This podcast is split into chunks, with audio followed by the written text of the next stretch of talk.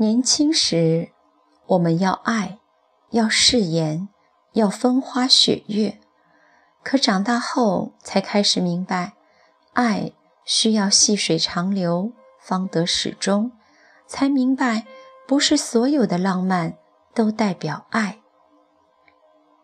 十七岁那年，你第一次和男孩子约会，这前一天你就紧张的睡不着觉。吃不下饭，心中慌慌的，犹如一只小鹿在跳。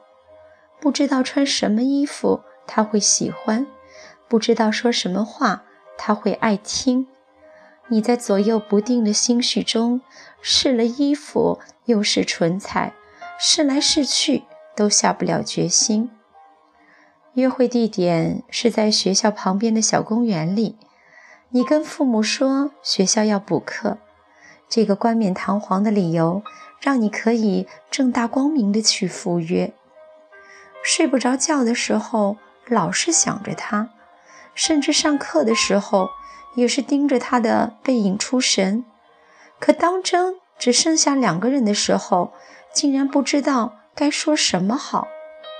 他似乎也是如此，低着头，搓着手，只一句“你来了”。就再也没有下文。你正期待着他再说点什么，比如“想你、爱你”之类的，可他非但没说，而且一扭头撒腿跑了。你恨恨地跺脚，慢慢地转过身，却发现老爸神兵天将般的站在你的身后。你虽气短，结结巴巴地解释。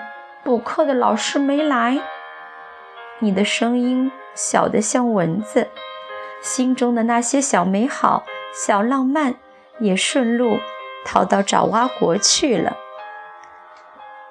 二十八岁那年，你第一次带男朋友回家，尽管之前你已经跟父母做过种种的交代，不难为人家。父母明明答应的好好的。谁知中途变了卦，刁钻古怪的问题一大堆，弄了个十万个为什么，让人家来回答。父亲推了推眼镜，问他：“你有正式工作吗？年薪多少？房子在什么地段啊？老家在哪儿？结婚以后和妞妞吵架了，谁先认错？你的父母将来要不要和你们一起住啊？”你有没有家族遗传病呢？这类问题像小山一样，迅速地把他给压趴下了。饭吃得很纠结，酒未足饭未饱，他就搁下碗撒腿跑了，从此再也没来找过你。你急了，打电话问他，他说：“你们家哪儿在选女婿呀？简直是在招驸马。”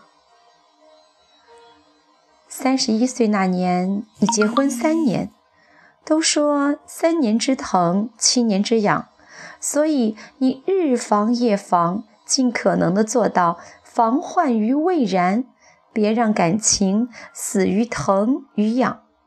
可偏偏事与愿违，问题还是出现了。你感叹一声：“人算不如天算啊！”结婚纪念日那天，都到了下班时间，你非但没有看到鲜花巧克力，连他的人影都没看到。于是你决定深入虎穴，侦查敌情。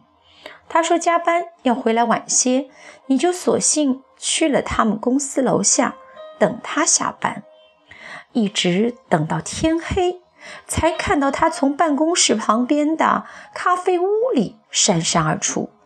身边居然还有一位妙龄女郎，你一下子失去了理智，顾不得淑女风范，准备抓她个现行。刚要说几句难听的话，他似乎明了了你的用意，一把拉过身边的女郎，说：“这是我常跟你说的老姨家的小表妹，前两天刚回国，你过来认识一下吧。”你一下子怔住了，以为惊天动地的桃色事件，原来不过是自己的草木皆兵，想想都后怕。三十五岁那年，你儿子三岁了，居然还不会叫妈妈，他不能与你感情交流，不能与你情感互动，他活在自己的世界里。你以为他患了自闭症？急急忙忙地带他去了医院，医生的答案是否定的，你的心才平安地放回了肚子里。喜极而泣的你，每天陪着他的时候，总是呆呆地看着他。你不知道用什么方法才能使他与这个世界接轨。你最大的愿望，不是希望他能上重点学校，考清华北大，当科学家。你最大的希望就是他能像一个普通人一样生活。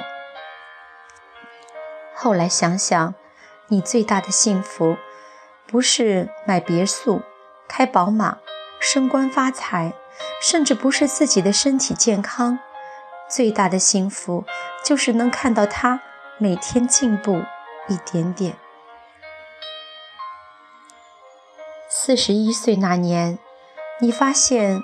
爱人的鬓角有了白发，你急急忙忙地找到镜子，仔细照了一下，发现自己的鬓边也有了白发。你对着镜子使劲地数啊数，终于数到泪眼模糊，大半生的时光就那么不知不觉地从指缝间滑落了。时光不停留，岁月不饶人啊！闲暇时光里，你会掰着手指头细数生命中那些浪漫的事，那些让你会心微笑的事儿。可也总有那些不浪漫的事儿，总会不自觉地跑出来，而且跑在前头。你不再勉强自己。人生之中有浪漫的事儿，就会有不浪漫的事儿，就像没有苦，哪来的甜呢？浪漫也好，不浪漫也罢，那都是人生路上的劫与劫。也因为那些不浪漫的事情，愈发显得浪漫的可贵。